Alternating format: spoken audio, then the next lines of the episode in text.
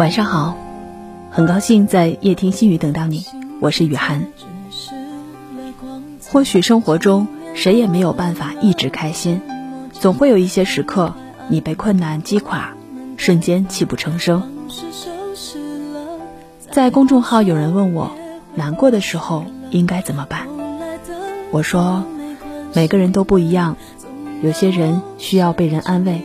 有些人需要出去散心。还有一些人很倔强，他们一声不吭的熬过了所有的苦，明明心里很累，却没有向任何人寻求帮助。很久之后，他们跟你说起从前，就像在说别人的故事一样。你觉得他们潇洒豁达，可是你不知道他们是怎么走过来的。也许是尝了很多的苦头，也许是流了很多的眼泪。但他们总会处理好自己的情绪，不让任何人担心。你说他们真的有那么坚强吗？其实不是，只是他们的身后少了一点依靠，不努力往前，就只能向后倒下。我想，很多人努力的意义，不仅仅是为了不被别人看不起，更多的是为了证明自己，证明自己并非遇到事情。只会逃跑，证明自己可以给身边的人更好的生活。罗曼·罗兰说：“世上只有一种真正的英雄主义，那就是在认清生活的真相后，依然热爱生活。”在人生的某个阶段，你可能会觉得真的很难，甚至想过要放弃。但是，只要你扛过去了，就会觉得一切。也不过如此，应了那句话，熬过去了，一切都挺好的。如果您在生活当中也有各种不如意、苦于无处倾诉，有一刻让你想不开、放不下、忘不了，或关于家庭，或关于教育，或关于职业，您都可以在每天晚上的二十一点到二十一点三十分守候在电波当中，让我们相约倾听您的故事。听众朋友可以关注综合广播看鹤城微信公众号，打开微信公众号中输入“综合广播看鹤城”字样，点击关注，给我留言，说出您的困扰。在每天的节目中，听众朋友可以静静的感悟生活。每天我们都会邀请到齐齐哈尔医学院附属第二医院心理科室的专家做客直播间，来聊聊关乎你我的身边故事。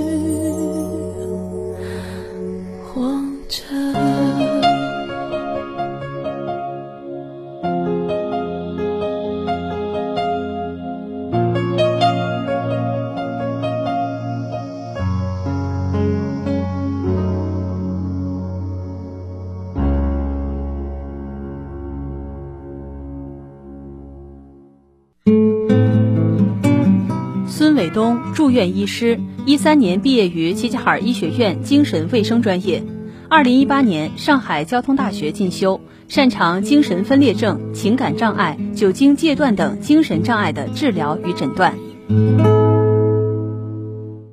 昨天我们在节目当中就说到了哈，这个床呢，它就是供睡眠用的。如果平时睡眠质量好的人呢？我们不建议大家就不对大家有过多的要求，在床上你不能做这个，不能做那个，不能看书，不能吃零食，是吧？躺着卧着的。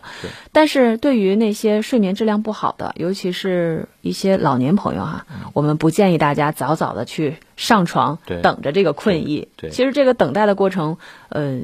就是对睡眠是极其不利的。对，你越等越精神。对，加重他这种焦虑的感觉。啊，那其他方面呢？我们在这睡眠认知上还需要做哪些调整？嗯，不就是我们昨天讲上一期节目讲了这种呃刺激控制疗法啊，然后还有一个叫做睡眠限制啊，它是通过这种限制在床时在床时间来储存睡眠驱动啊啊，需要患者将在床时间限制为平时总睡眠时间，随着睡眠效率的提高啊。逐步增加在床时间啊，这个研究显示啊，采用睡眠限制单一治疗对改善慢性失眠患者啊睡眠日记中的指标是有效的啊，但对客观睡眠指标的疗效尚未缺乏这种足够的证据啊。然后我们还有一个叫做放松的训练啊，就是减低与失眠相关的这种躯体和心理的焦虑啊，使这个患者的内心呢达到这种平静，并且放松身体啊，达到这种 降低。啊，高唤醒状态的一个目的啊，放松训练啊，这种有这个方法啊，有这种进行进行这种肌肉的放松啊，然后自主训练呐，然后这种生物的反馈呀，还有这种想象的练习呀，然后还有一个冥想啊，还有催眠呐，还有这种腹式呼吸啊等等。然后我在这里简单说一个放松放松一个训练这个例子啊，就是 平躺在床上啊，或坐于这种舒服的椅子上。然后调整到你最最舒适的一个姿势啊，然后闭上眼睛，啊，然后深吸气，啊，缓慢的呼气，缓慢的呼气的同时啊，感受双肩的下沉，啊，肩部肌肉的放松，然后继续深呼气，然后缓慢的呼气，感受肩膀的下沉，放松的同时呢，感受肌肉放松，啊，逐渐。扩展到上肢、指尖、躯干、下肢、脚趾等部位啊，然后继续深吸气，缓慢的呼气，感受肩膀、躯干、四肢的肌肉放松，颈部跟头部同时得到放松啊，然后继续几个循环的深呼吸，缓慢的呼气。啊，感受全身肌肉的放松啊，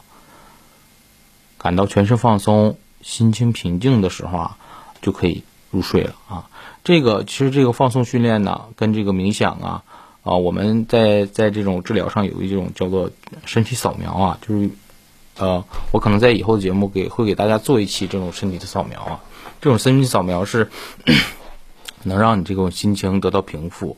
啊，能让你这心情得到平复，然后解除你这种紧张啊、焦虑的气氛、焦虑的焦虑的感觉啊。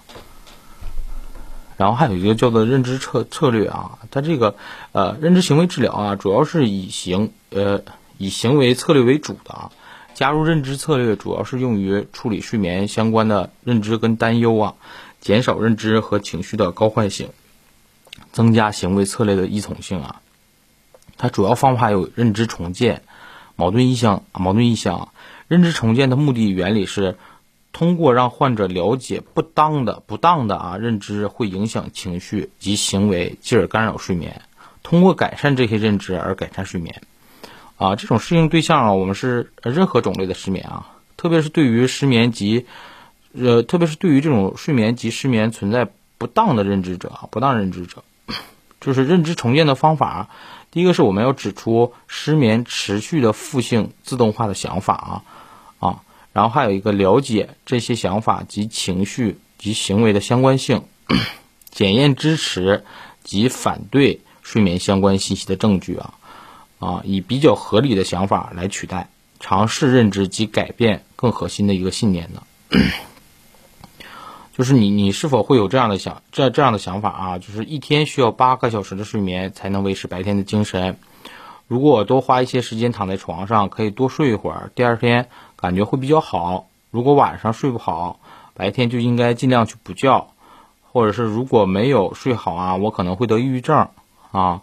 如果想要睡好的啊这个房间门呢，我一定要房间的关系一定要保持的越越暗的越好啊，越暗越好。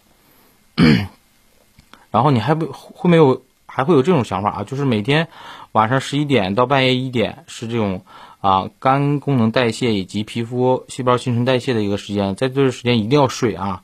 啊！晚上没睡好，对于健康啊及认知啊呃表现会有相当大的影响如果我白天感到这种累呀、没有精力呀，或者是呃工作中表现不好啊，通常是因为前一宿没有睡好啊。我昨天晚上没有睡好，今天一定要加倍努力的睡好。当我有入睡困难或者后半夜醒来就再也难以入睡的时候啊，应该一直躺在床上，并且要更更要努力的睡觉，更要努力睡觉。然后这个我们说一下这个认知的重建啊，就是呃第一个情况就是说你就前一天晚上没有睡好，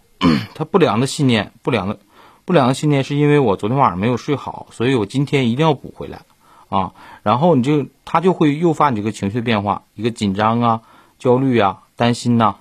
然后这种情绪的变化表现在行为上就是你会提早的上床，提早上床。就是，然后我们采用这种认知、认知、认知沉淀，就是代替的这种想法啊。一个晚上睡不好是没有关系的啊，太担心反而会睡不着，对吧？诱发的情绪就是呃较少的担心，平静的心情啊啊，就是我们呃，然后呃，在行为学上就是让他跟平常一样，不要去提早的、提早的去这种入入睡啊，进入房间呐，上床去休息啊。然后可能就会出现这种，呃，睡眠的一个好转。其实说到睡眠这个事儿，我觉得特别神奇哈。像有些人觉得，哎，第二天我是周末了，呃，没有什么事儿，我可以舒舒服服的躺在床上睡个大懒觉。没成想，早早的就醒，对，就比每天都要很精神，对吧？然后呢，呃，像您刚才说的这个例例子也是一样的，就比如说他白天要是。呃，前一天晚上觉得没睡好，第二天我想去补个觉。对，哎，越越睡不着，就觉得你看我今天我得早点睡啊，是吧？越这样有着担心，他就越睡不着。嗯，对。所以大家这个放松很关键的。嗯，就是说他这个我们就是叫做认知的重建，就是说你这个观点就是错误的啊，你这个想法是错误的。他越担心我，我越越想去补个觉啊，他就会担心我，哎呀，我我是不是还会睡不着？然后提早的上床啊，反复那种折腾啊，就是造成的这种情绪的更焦虑。所以说。就是适得其反的，就更睡不着了。就是我们在在在建议平时患者睡眠的时候，就是你要放松心情啊，你你要是就是等你有睡意的时候，你再去上床啊，跟平时是一样的。你不要觉得是我失眠了，我就一定要提早去上床，这就是一个错误的认知啊。认知行为的改变，就是说把你这个错误认知改变过来，然后再付诸于行为学上，行为学上。然后还有一个认知重建的例子啊，就是这种。啊，长期工作压力大呀，啊，就是开始连续好多天都没有睡好觉，啊，然后这种患者他通常会有一个，嗯，就是不正确的一个想法，啊，就是我自己已经失去了睡眠的能力了，啊，来的一般来的患者都会说一句话，大夫，我是不是就已经完了？我就自己就睡不着觉了，我就只能说就是通过这个药物来来吃药来维持我的睡眠呢？那我们我们去修正的。修正他的想法啊，这种就是啊，压力干扰睡眠是正常的一个常态啊，正常的一个反应啊，就是我们还是有睡眠能力的，只是被干扰了。我们把这个呃，把这个干扰的因素解决了之后，你还是有自己入睡的习入睡的能力的啊。还有一个就是，还有一个就是我们平常临床中啊一个例子啊，就是说呃，罹患癌症的患者啊，治疗成功后他仍有失眠问题啊。啊，它会存在一些什么样不不正当的想法呢？就是睡眠不足会降低我的免疫功能啊，造成我的疾病的复发，造成疾病的复发。然后我们修正的想法是，失眠啊，对于这个免疫系统影响是有限的啊。过于焦虑反而会造成躯体健康啊，造成更大的影响，而且会加重或延长失眠啊。就是说说说这么多例子，就是呃，我们是从根本上从认知上改变患者对失眠的这种态度。呃，我们还有经常临床中经常常见的，还有一种就是这种错误的认知啊，呃，就是患者尝试停药失败后啊，睡得更不好，嗯，他会有一一个这样的想法，就是我没有办法，我现在不吃安眠药就就不能睡了，不能睡了啊。其实我们 通过系统的治疗啊，通过系统治疗，呃，通过医生的建议慢慢停药啊，我们是可以把这个安眠药停掉，然后恢复一个正常的睡眠状态的。啊，一般是什么情况？就是你突然把药停了之后，它可能会造成这个睡眠的更糟啊。但是我经过医生的这种医嘱啊，医生的建议啊，你慢慢把药停了之后，还是有有有有机会啊，有有很有大的可能去把这个药停掉，恢复一个正常的睡眠状态的。啊，这这以上就是说这个认知重建，然后下面说一下这种矛盾意向法啊，就是人不是被事情本身所困扰的，而是被其他。对事物的看法所困扰。我们在日常生活中啊，许多心理障碍和心理疾病的症状啊，本身并没有那么可怕，也并不会对人产生多么大的伤害啊。而使患者痛苦、焦虑的，则是患者对症状的恐惧以及对症状的看法和态度。嗯，就例如失眠本身不是什么大事儿，少睡几个小时啊，也不会对我们身体造成什么严重的伤害啊，严重的伤害。可患者对失眠的恐惧、担心，急于摆脱他这种状态啊，心理状态，呃，则使患者感到这种焦虑不安啊，心情加剧啊，也进一步加重了这种症状的本身啊。在别人看来，是患者自己与自己过不去。啊，自己吓唬自己，啊，作践自己。矛盾印象法啊，是呃与设法让患者摆脱和消除症状的一般治疗方法相反啊啊，它是一种让患者努力加剧症状的一个一个疗法。它的适用对象啊，适用于过度在在意睡眠以及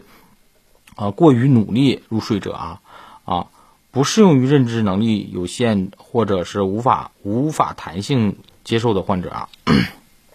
他的方法努力。努力入睡，入睡者躺在躺在床上后啊啊，试图维持清醒，然后关灯，啊，维持舒适的舒适的姿势躺着，睁着眼睛，避免努力让自己睡着，避免担心自己无法入睡。当你感到眼皮沉的时候，轻轻告告诉他，告诉自己啊，再撑一分钟，不要故意让自己清醒，不要故意做让自己清醒的行为啊。然后，对于这种过度在意睡眠的患者的方法是，尽可能不去在乎没睡好啊，尽可能享受离开床铺的时间，接受自己就是一个有失眠问题的啊啊，将睡不着当做是一个可以去做有些有用啊、极有趣的事情的一个机会啊，有有趣有用的机会。然后还有一个叫做睡眠卫生教育啊。作为单一干预策略的疗法啊，尚尚未尚缺乏证据啊，尚缺乏证据支持，与其他有力的干预方法联合使用，效果更加明显。这种睡眠卫生教育啊，也许作为失眠的预防策略，比治疗策略更更为适合啊。然后我们要做有一个良好的睡眠习惯，就是不困不上床，尽量定时起床，醒了我们就不赖床啊，醒了就不赖床。就是有的现在年轻人呢。特别是这种年轻人好赖床，比如说 我就是平时就好赖床，嗯，呃，就特别是一到 一到节假日的时候，可以在床上躺个小半天儿。对，就是我醒了，我也不不想起来，是吧？好不容易放假了，想放松一下啊。其实这是一个不好的一个生活习惯。但是你发没发现这样一个问题？就比如说，如果是你躺一会儿，可能还好，但是你躺的时间长了，就会感觉到头昏脑胀的啊，就再也不想下床了。然后一个是头昏脑胀，有时候感觉就就下下地之后会觉得身上哪哪都不舒服，疼。就是这其实为什么说要保持一个良好的睡眠习惯呢？就是你就是长期的懒床会对你这个躯体造成一些影响呢。所以这个我们就要夸一夸身边的这些老年朋友，对吧？人家是从来不懒床的，醒了就要下床。对，但是他们是因为这种呃，随着年龄增长，他睡眠对睡眠的需求量减少了啊。他醒了之后，他就要下床，闲不住，对吧？然后还有一个就是不在床上做睡眠啊，跟夫妻生活以外的事情，就是我们刚才说的，你如果不尽量不要在床上去看书啊、玩手机啊、吃甜品啊啊，尽量不要去做些这种事情啊。然后我们要规律的这种运动啊，避免睡前啊做这种剧烈的运动啊，限制性的喝这种咖啡呀、茶呀等兴奋性的饮料啊。啊，就是勿使用酒精等物质啊，帮助睡眠啊啊，睡眠前避免进行过度兴奋的活动，这是都是一个养成良好睡眠习惯的啊一种方法，一种方法啊。然后还有一个生理时钟的调整啊，维持生理时钟的稳定性啊，就是规律的起床时间呐，上午有短暂的这种光照的机会呀，光照的时间呐。啊，调整生物钟模式，调整生理时钟，就是有这种这里边有这种时间治疗法啊，还有光照治疗法啊，啊，褪黑褪黑激素啊，啊，这种光料光照治疗啊，光照对生理时钟的影响啊，就是傍晚接受光照可以延时延迟入睡时间啊，清晨接受光照可以提早入睡时间啊，呃，就是配合呃渐进性的调整睡眠时间啊，光照时间至少半个小时，一个小时更加啊。呃，这就是我们今天所说这种啊认知行为的一个治疗啊。其实，在临床中，呃，对于失眠的治疗，我们除了这种认知行为的治疗啊，啊，还是我们临床还是比较以药物为主的，药物为主的啊，我们现在常见的这种，呃，我们临床辅助睡眠的药物啊，第一个是苯二氮卓类的，啊，就是阿普唑仑呐、埃斯唑仑呐、氯硝西泮呐、地西泮呐、劳拉西泮呐，啊这都是我们临床中比较常常常见的，而且这种药物确实，我们刚才说有一个存在一个药物成瘾性啊，药物成瘾性，所以说，呃，我们建议啊啊，你如果存在这种失眠的问题啊，还是需要到我们正规医院。啊，通过大夫的医嘱啊，大夫的大夫的临床观察下去治疗啊，不要说自己在家啊，通过朋友啊，或者是买了，就是说我睡眠不好，我就我就要你通过朋友买点药，就自己在家瞎吃啊，自己在家瞎吃，这种药 一旦形成成瘾性之后，有这种药物依赖，还是会很困扰的。你在减药减药的过程中会出现这种药源性的焦虑啊，啊，药源性焦虑啊，可能导致这种躯体的不适感呢。然后我们临床中还有这种非苯二氮卓类、非苯二氮卓类的药物啊，左比克隆啊、右左比克隆啊。然后我们还会用这种抗抑郁药物、抗抑郁药物进行一个睡眠的调整啊，比如说这种米氮平啊、曲唑酮啊、啊阿米替林呐啊，这是我们临床中常见的。其实睡眠，我们刚才说了，睡眠的原因，这种心心心理疾病的原因、心理方面因素，睡眠往睡眠问题往往它会伴随着这种抑郁啊。或者焦虑是存在的啊，其实我我最近几天我朋友啊，或者是这种患者啊，也也经常给我打电话啊，就是由于这种疫情的原因呢，或者是这种因为疫情期间导致这种生意一个生意的不好啊、不景气啊，然后导致他现在这种呃资金流动困难了啊，造成这个患者出现这种焦虑的情绪啊，这种焦虑情绪往往最早体体现出就是睡眠，人们就是老话讲。你一上火了之后，可能睡眠就不好啊。大家都会 给我跟我打电话咨询怎么去调整啊。其实对于睡眠，今天说了这么多啊，我们还是建议大家，如果出现睡眠障碍了，如果你这个睡眠满足不了你日常生活的需求了啊，影响你第二天的生活以及工作了，有明显的这种疲劳感、疲惫感啊，我还建议大家去正正就是正规的专科医院。一定要去我们精神专科医院去治疗啊！可能就是咱们北方人对这种精神精神专科医院比较抵触啊，他觉得我失眠了，我我不是应该去精神病院，我不是精神病人，我不能去精神病院去看的，他往往会走到这种神经内科啊啊！但是可能这个 术业有专攻啊，神经内科这个病它就不是神经内科的病，你需要找我们精神医科去治疗，精神内科可能治标不治本啊，他可能给你吃一些药物之后。可能暂时性的缓解你这种睡眠的问题，但是 长期的、长期的这种这种根本的，他还是得不到救治的。就是在选择药物上，我们会根据不同的呃失眠的这个情况，然后选择不一样的药物。比如说，呃，可能呃对于前期入睡困难的一部分人群，我们会选择什么样的这个药物？或者是在整个睡眠维系的过程当中，就睡眠质量不好的，就睡眠浅的这一部分人群会。选择另外一类药物，或者是对早醒的啊，醒了再也睡不着的，这个选择药物都是不一样的。对，所以在我们日常生活当中，就是有一部分人群吧，嗯，他抵触是抵触，但是有着很大一部分人群，就是听说别人吃什么药物，他就他就会选择什么样的药物。对，然后于是呢，就是也会呃存在那种滥用。嗯，滥用药物的情况，然后对机体造成一定的伤害，或者是产产生很大的依赖性。对对，就是我们以前遇到一个患者，就是没有去正规的医院看过，然后就是听亲亲戚朋友啊、邻居啊说说这个药好使啊。可能他来的时候，我们看着他的这种治疗史啊，会头疼，很头疼很头疼。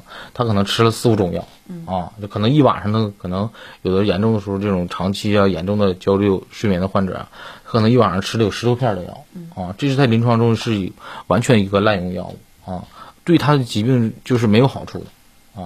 所以说还是建议大家，如果真是存在这种失眠的问题，你一定要到啊正规的专科医院去治疗啊。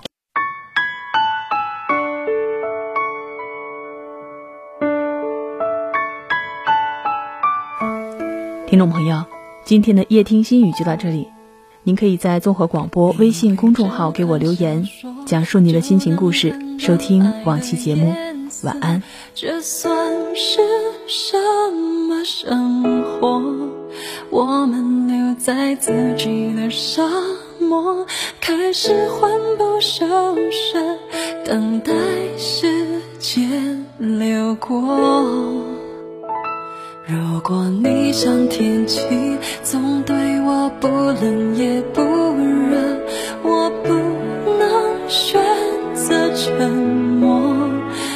情只是。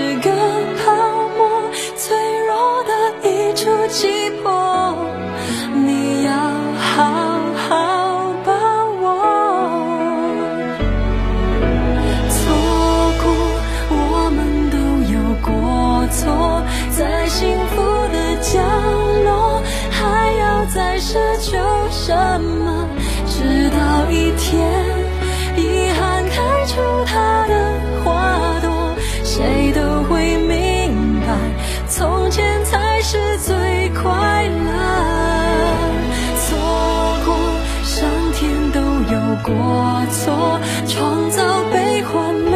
合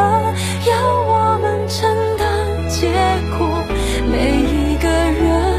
是另一个人的景色在寂寞的时候什么比爱更赤裸？